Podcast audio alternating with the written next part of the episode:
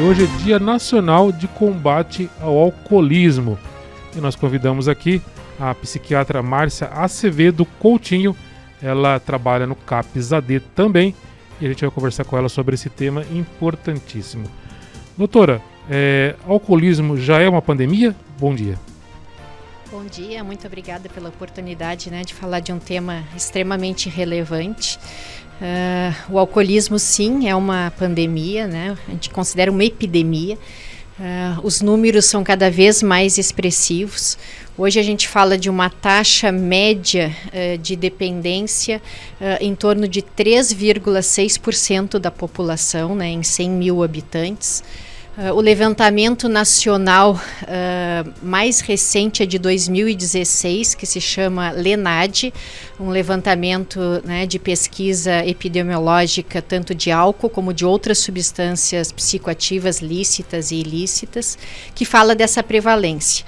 Sendo que nos homens uma média de 3,4%, né, e nas mulheres em torno de 1,4%. Mas o que é preocupante nos dias atuais é que uh, o uso do álcool, uh, a precocidade é cada vez mais uh, evidenciada. Então, a média do primeiro uso em torno dos 17 anos de idade, mas a gente vê na prática do dia a dia, especialmente num serviço especializado de dependência química, como o CAPS-AD aqui de Indaiatuba, pacientes fazendo o primeiro uso já com 11, 12, 13 anos de idade.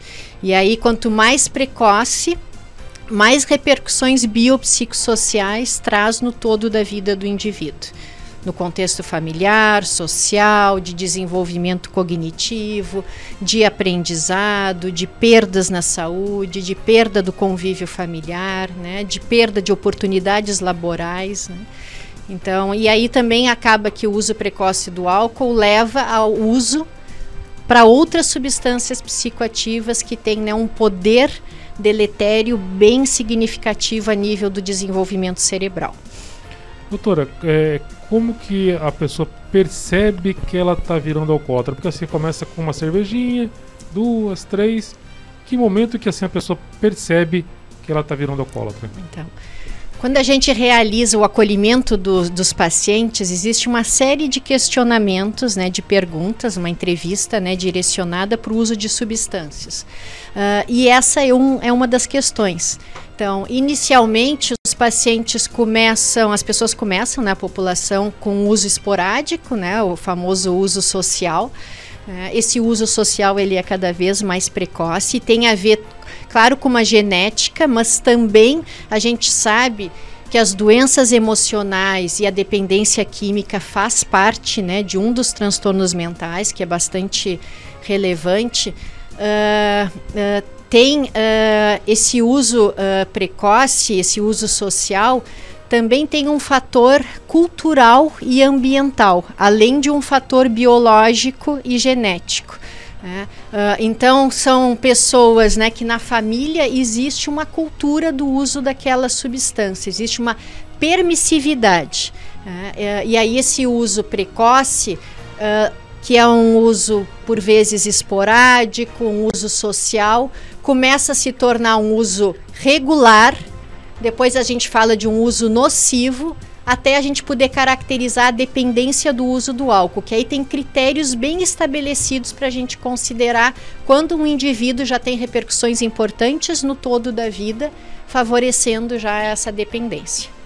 É, é, existe alguma relação com a quantidade? Eu tomo três garrafas de cachaça, eu tomo 15 latinhas de cerveja. Existe alguma relação com a quantidade ou é questão de tempo? Tá.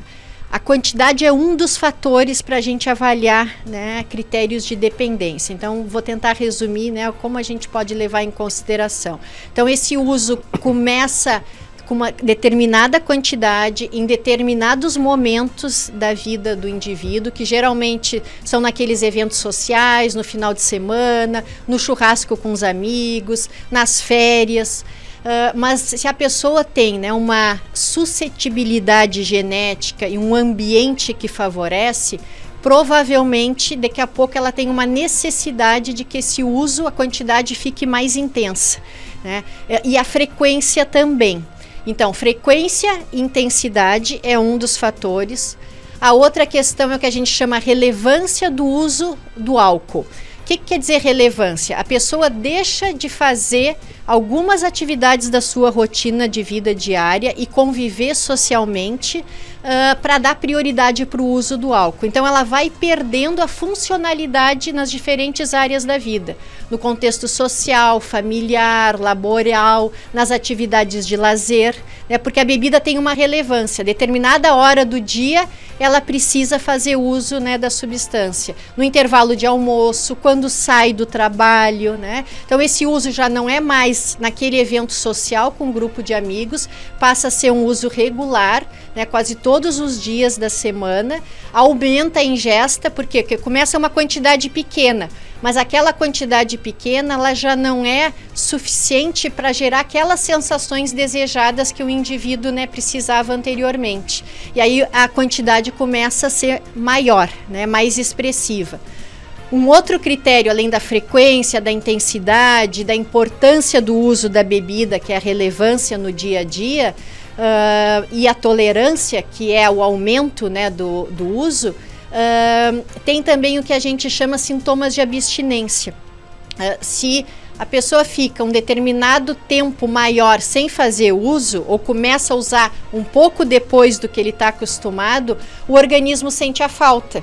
E aí existem dois parâmetros né, de síndrome de abstinência: os sintomas físicos, que é uma sensação de tontura, uh, suor, uh, tremor, o coração disparar, uma sensação física muito desagradável, às vezes dor de cabeça, náusea. E além disso, sintomas psíquicos. A pessoa tem uma vontade intensa, né? Tem a fissura, o desejo pelo uso do álcool e fica com aquela lembrança, com aquela memória de que o álcool vai aliviar esses sintomas físicos. Para ela não ter esses sintomas físicos tão desagradáveis, é que ela volta a, a fazer uso do álcool. Então fica num círculo vicioso, né? Não consegue se desprender do uso do álcool, né? Nas diferentes uh, circunstâncias de vida senhora falou agora há pouco, há momentos atrás, que uh, o álcool pode ser uma porta de entrada para outras drogas. Existe algum estudo, algum percentual disso? Eu não imaginava isso, eu imaginava que era maconha, alguma coisa do gênero. Uh, na população jovem, então, né, que a gente fala que uma média né, de início do uso é em torno dos 17 anos, mas na prática a gente vê de forma mais precoce, então por volta dos 11, 12 anos, na sequência, né, ou concomitante ao uso do álcool, tem uma experimentação que aí começa geralmente incentivado pelo grupo de iguais, né, pelo colegas da escola, né, vizinhos, amigos, que é para a evolução do uso da maconha. Né? Uh, e aí, então, quanto mais precoce o uso do álcool e da maconha, predispõe já por volta aí dos 19, 20 anos a uma população que migra para experimentar drogas que têm um poder né, de prejuízo a nível cerebral maior, como a cocaína, o crack, o que a gente considera uma grande epidemia nos dias de hoje, né? Também o uso do crack. Doutora, é, essa doença tem cura? A doença tem tratamento, né? Então, agora há pouco antes de eu vir para cá, né, eu estava trabalhando lá no, no CAPES uh, Álcool e Drogas aqui de Indaiatuba e nós trabalhamos com uma lógica de ser um serviço multidisciplinar, mas com uma uma ação de trabalho interdisciplinar. O que, que, que isso quer dizer? São diferentes especialidades né, na área da saúde nós temos terapeuta ocupacional, assistente social, enfermagem, uh, psicólogo, médico clínico, médico psiquiatra. Uh, e aí a gente trabalha da seguinte forma: o indivíduo ele é acolhido num plantão. nós temos um serviço que é um serviço de portas abertas. O que, que isso quer dizer? não precisa ter agendamento. O familiar do paciente ou o paciente pode chegar uh, no serviço entre 8 e 17 horas, vai passar por um uh, dos colegas da equipe multidisciplinar. Uh, e, e, e, aí o segmento é feito de uma maneira a gente considerar a necessidade do indivíduo. Uh, pode ser um atendimento individualizado com algum dos especialistas ou atendimentos em grupo, tem oficinas de prevenção de recaída, grupos de apoio, grupos de reflexão. E no grupo que eu estava antes de chegar aqui, é o que a gente chama de um grupo de referência. A gente divide a população em locais de moradia e a nossa equipe também é dividida em subgrupos de acordo né, com esses bairros aqui da cidade de Indaiatuba. Então, determinados pacientes que são, por exemplo, da, da região da Morada do Sol, eles vão ser atendidos por uma equipe de referência. Ah, essa equipe de referência né, tem diferentes profissionais que semanalmente acolhem em torno de sete a oito pacientes, né? Uh, e aí um dos pacientes hoje né, fez essa pergunta, uh, se ele ia ficar curado.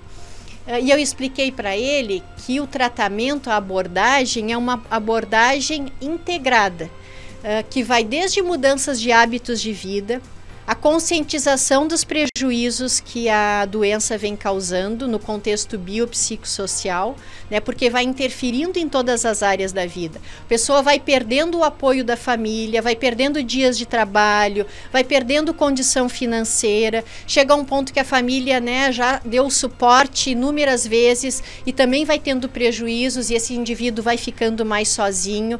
Então, enquanto ele ainda tem o suporte da família e vai buscar ajuda, a gente tem muito muito mais chance de poder resgatar a funcionalidade. Mas como existe uma genética e uma condição biológica, uh, o cuidado e essa uh, reflexão sobre uh, os efeitos deletérios do uso do álcool, isso, é, isso tem que ser algo contínuo na vida da pessoa.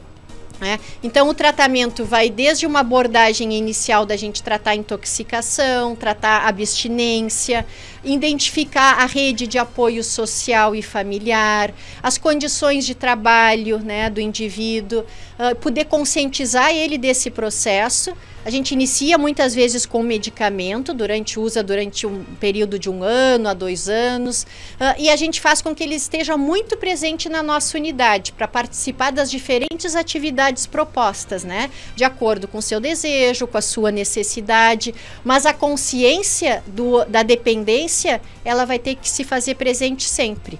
Né? Então, o indivíduo tem mais chance de recaída. Não adianta só ficar imaginando que o remédio vai dar conta né, de tratar o problema, se não houver uma conscientização né, de tudo que o, a, o álcool já trouxe de prejuízo e se não, é, não ocorrer o apoio da família também.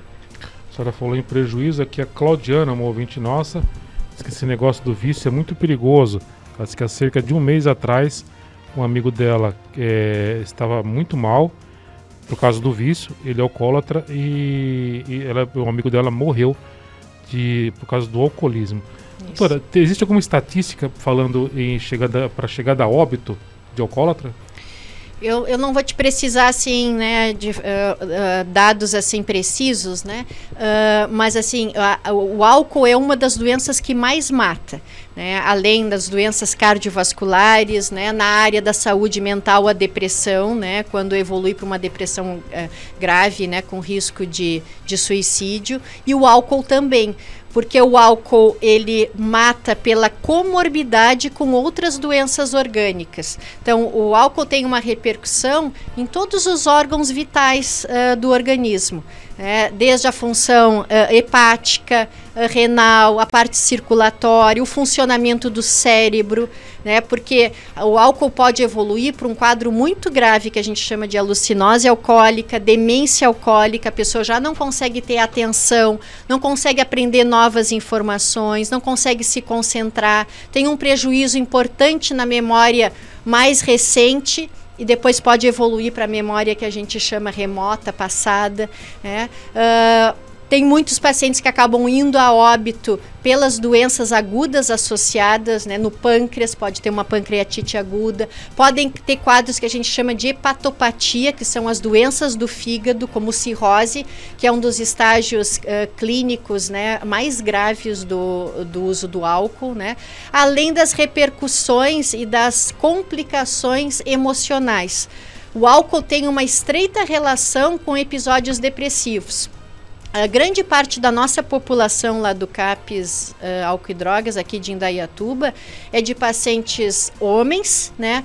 Com uso crônico de álcool há pelo menos 20, 30 anos, já com prejuízos importantes, tendo perdido a família, o suporte familiar e muitos já em condição de vulnerabilidade social, né? estão em condição de rua.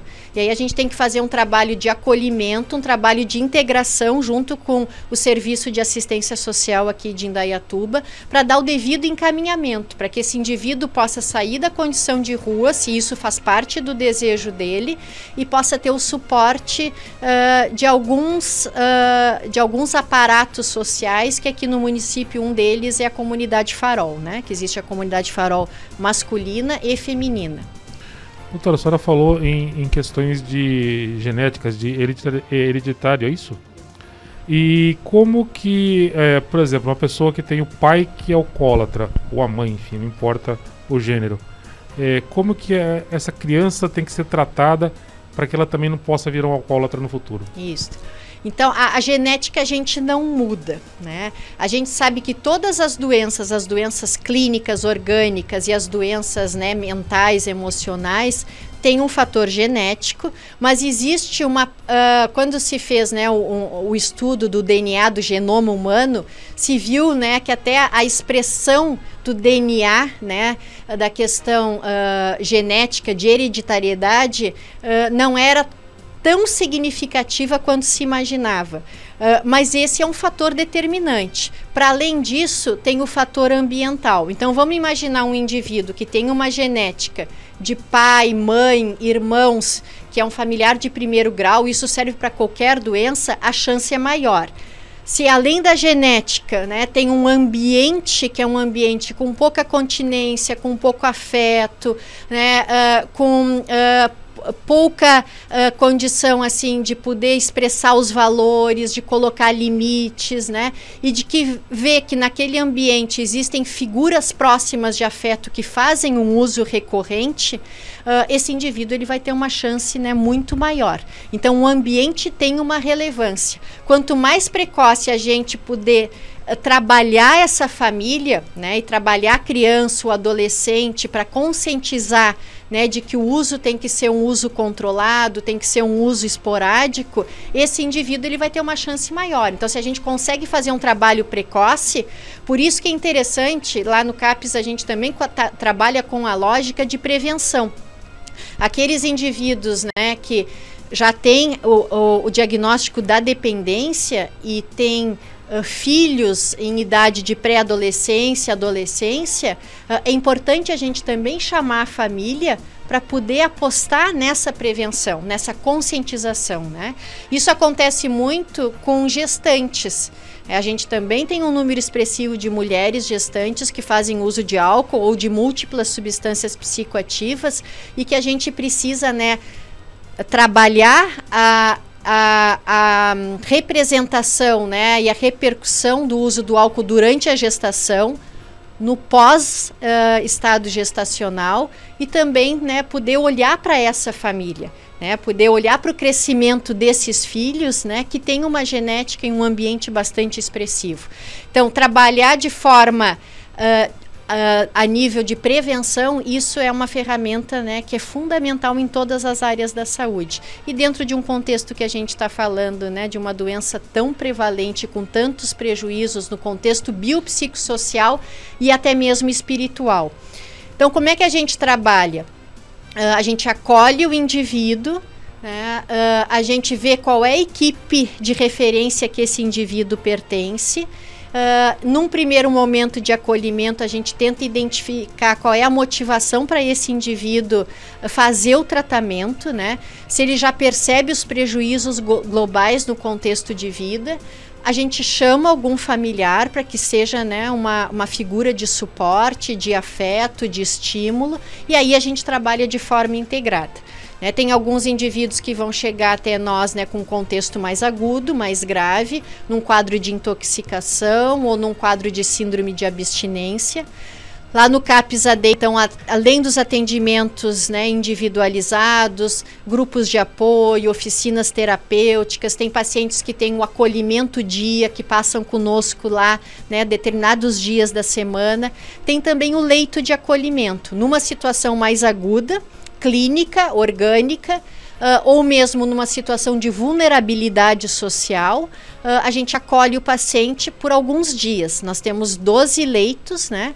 Então, às vezes tem mais pacientes homens, às vezes tem mais pacientes mulheres, e esses pacientes eles vão recebendo da equipe uma abordagem integrada, né, dentro do contexto geral, né, das suas necessidades e das suas peculiaridades, né?